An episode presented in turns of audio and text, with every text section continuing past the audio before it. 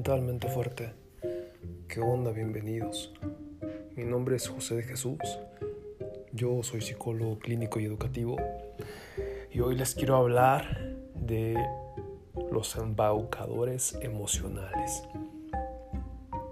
A propósito de, de esta serie de del estafador de Tinder, ¿no? Pues vamos entrando en materia. Miren, primero quiero partir de, del hecho de que hay varios tipos de embaucadores emocionales. Un embaucador es alguien falso, alguien que en base a mentiras, a mentir y a engañar a los otros, consigue sus objetivos. Entonces hay diferentes grados de embaucadores y la gran mayoría, si no es que todos los embaucadores emocionales, eh, tienen una característica que comparten. Y esta característica es que ven al otro como una cosa. Cosifican al otro. Solamente se relacionan con los demás a partir de, del provecho que le pueden sacar. Ahorita los invito a que piensen en alguien que, que ha hecho esto con ustedes. Que después eh, ustedes han caído en cuenta que los utilizaron. Que los embaucaron que poco a poco les fueron mintiendo, los fueron, eh, digámoslo así, enamorando. Los embaucadores emocionales es gente que suele ser muy eh, amigable desde la superficie, o sea que es falso, ¿no? Pero tienen esta máscara de amabilidad, de cordialidad, es gente que sabe venderse. Y lo hace así porque entienden que, la mejor manera de conseguir sus objetivos pues es con la seducción. A, su víctima le ofrecen lo que, lo que quiere escuchar. Entonces eh, les invito a que piensen en alguien que, que los utilizó, que los embaucó y que traten de tener una radiografía de esta persona ahorita. Al principio de la relación, cómo se presentó con ustedes, de qué manera poco a poco se fue ganando su confianza, qué paso siguió Normalmente los embaucadores emocionales, ya desde un punto de vista psicopatológico, suelen ser eh, sociópatas o psicópatas narcisistas integrados. ¿Qué es esto? Un sociópata es una persona que tiene un trastorno de personalidad que no le permite sentir empatía por los demás ni entender, mucho menos aceptar que hay reglas, que hay normas que nos permiten a todos vivir en sociedad. Entonces constantemente se brinca esas reglas, se brinca esas normas. ¿Para qué? Pues para conseguir lo que quiere. Es alguien brutalmente egoísta, que solo piensa en sí mismo y en conseguir lo que, lo que, lo que está buscando. Los sociópatas suelen ser impulsivos. No suelen tener una planificación muy desarrollada de, de cómo embaucar. Pero suelen ser encantadores. Entonces, en base a este encanto, al charm, van consiguiendo ganarse la confianza de los demás. Y todos sabemos que cuando sentimos confianza por alguien, pues nos abrimos. Emocionalmente nos abrimos. Y entonces, cuando estamos abiertos al otro, no siempre eh, es sencillo identificar si nos quieren ver la cara. Cuesta. Aunque la mente nos diga, hey, cuidado. O la intuición nos avise que tal vez la otra persona no, no es de, tanta confianza. Como ya emocionalmente nos hemos vinculado, estamos abiertos, esas, eh, esas defensas cognitivas disminuyen. Y el otro perfil son los psicópatas narcisistas integrados. Luego tenemos esta caricatura de que es un psicópata, ¿no? Como un asesino en serie o estos como lobos de Wall Street. Y no, o sea, no, no solo es eso. Eso es algo como muy de, de un extremo, digamos. Un psicópata narcisista integrado Puede ser alguien que tiene una profesión muy común, que tiene una familia, esposa, esposo, hijos, que inclusive tiene relaciones sociales o hasta de amistad que desde fuera parecen pues muy normales. Pero estas personas también tienen un, trastorno de personalidad que igual no les permite generar empatía, o sea, no sienten realmente empatía por nadie, son incapaces. Y aunque pueden aprender a reaccionar de una manera en la que el otro lo espera, eso no es empatía. Están reaccionando así porque siguen utilizando al otro y siguen sacándole ventaja. El narcisismo en ellos también es un trastorno de personalidad. Solo piensan en sí mismos. Este tipo de gente que es yo, luego yo, luego yo y después yo. Entonces, su pareja suele ser más o un trofeo o un logro, un objeto que cumple sus, sus expectativas o sus deseos sociales de tener eh, pues lo que, lo que ellos creen que debe ser. Y solo están con su pareja hasta que la pareja es, o sigue siendo ese objeto que satisface sus deseos.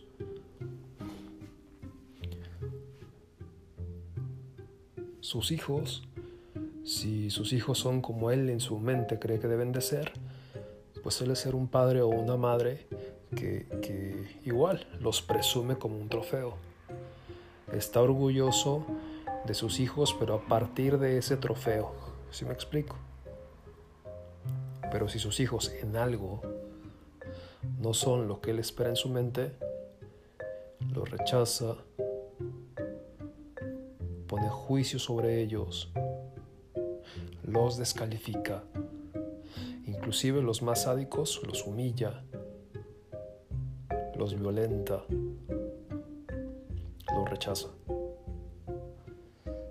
Entonces, como podemos empezar a entender, un embaucador emocional es alguien que está, que está mutilado, que emocionalmente está mutilado, que es incapaz. Y esta incapacidad los hace muy peligrosos. Por eso es que digo, pensando en esta serie del estafador de Tinder, cuando, este sujeto se presenta en la vida de, de estas mujeres, pues sabe muy bien cómo llegarles. Pero la conexión no es real. Así como un juego de ajedrez, él está moviendo sus, sus piezas para conseguir lo que quiere consigue lo que quiere, jaque mate, se retira. Siguiente juego. No hay culpa. Es incapaz de sentir culpa. Y lo más entretenido de esta serie es ver la reacción de las víctimas. Como el cuate, pues si bien no era el galán acá tipo Hollywood, sí estaba guapo, pero sobre todo les había seducido desde esta fantasía de, de, de un cuate con ese nivel económico y cultural, con esa capacidad de seducción, muy probablemente en algún punto de la relación las víctimas sí se dieron cuenta que era un engaño, pero estaban tan vinculadas que no les importó.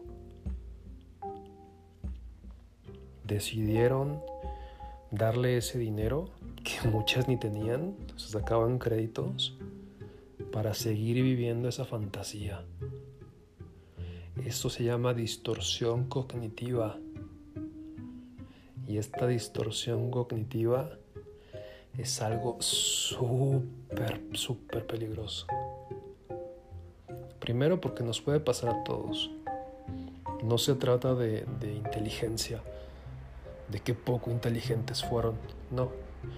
Se trata de que emocionalmente ya estaban muy vinculadas, se habían abierto y tenían una necesidad emocional altísima. Entonces, necesidad emocional de afecto, de cariño, de sentirse como estas princesas de Disney que por fin llegó el príncipe y las, las enamoró y les ofreció el reino, el castillo y la vida acá super fresa. Sumado a, a algo similar a cuando hacemos juegos de apuestas. Habían invertido tanto en él ya que retirarse y luego, ¿y si sí gano? Esta distorsión cognitiva de es que ya, ya estoy tan metido, ya estoy tan metida, que si ahorita me voy, ¿y si sí gano? O sea, ¿y si sí hubiera ganado? Me voy a arrepentir toda la vida. Entonces se quedaron hasta el final. Y, en verdad, ¿eh? esto a todos nos puede pasar. Por eso es tan, tan importante. Antes de, de emocionalmente abrirnos mucho con alguien, es tratar de identificar quién es el otro. Hay gente que es súper astuta, que, que, es como este lobo vestido de, de, oveja. Y muchas veces esos son los más peligrosos. ¿eh? Mínimo el lobo que trae piel de lobo, tú sabes a qué le está tirando. O sea, sabes por dónde va a ir. Esta gente que es así como de todo tranquilo y aguas mansas y esto suelen ser los más peligrosos porque no sabes cuándo viene el golpe. Entonces, como recapitulando un poco, alta necesidad emocional de vincularse, de tener una pareja, de vivir un amor jodido como estos que nos enseña Disney. Uno, más. Apertura emocional hacia el otro, ya con esta distorsión cognitiva. O sea, ya no hay claridad, ya no se logra entender bien si lo que el otro dice es real o es mentira. Tres, esta decisión inconsciente, pero decisión de quedarse porque ya se le invirtió mucho ahí. De quedarse para seguir viviendo esa fantasía. De pierdo más si me voy. De prefiero pagar, pero poder vivir esta fantasía que quiero. Y en este tema, este, solo como tratar ahí de ponerlo sobre la mesa, no solo se trata de una pareja, ¿eh? o sea, de, en este caso, pues del embaucador, de estafador de Tinder, sino que hay embaucadores emocionales, hay gente que, este, que luego está en otras funciones públicas y está haciendo esto mismo. emocionalmente está embaucando a todos o a todos los que le creen. Y está diciendo lo que la gente quiere escuchar. Y la gente, mucha gente, está decidiendo no cuestionar y creer fantasías. Y eso es un tema bien, bien presente acá por estas tierras.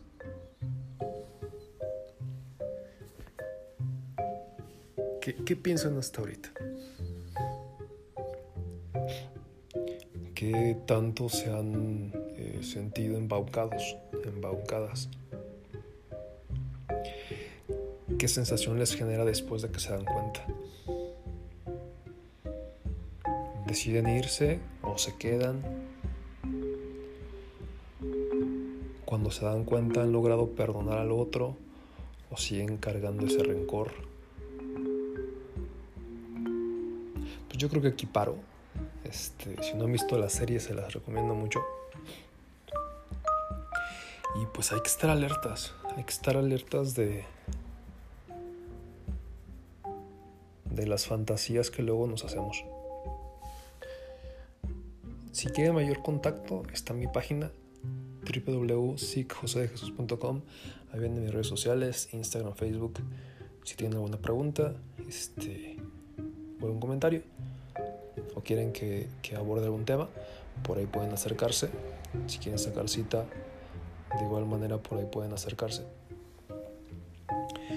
Este, si les gusta el, el podcast, si les resulta interesante, que algo les deja, porfa se suscriben y lo comparten. Y nos vemos, nos escuchamos el siguiente martes. Pues gracias y linda semana. Bye.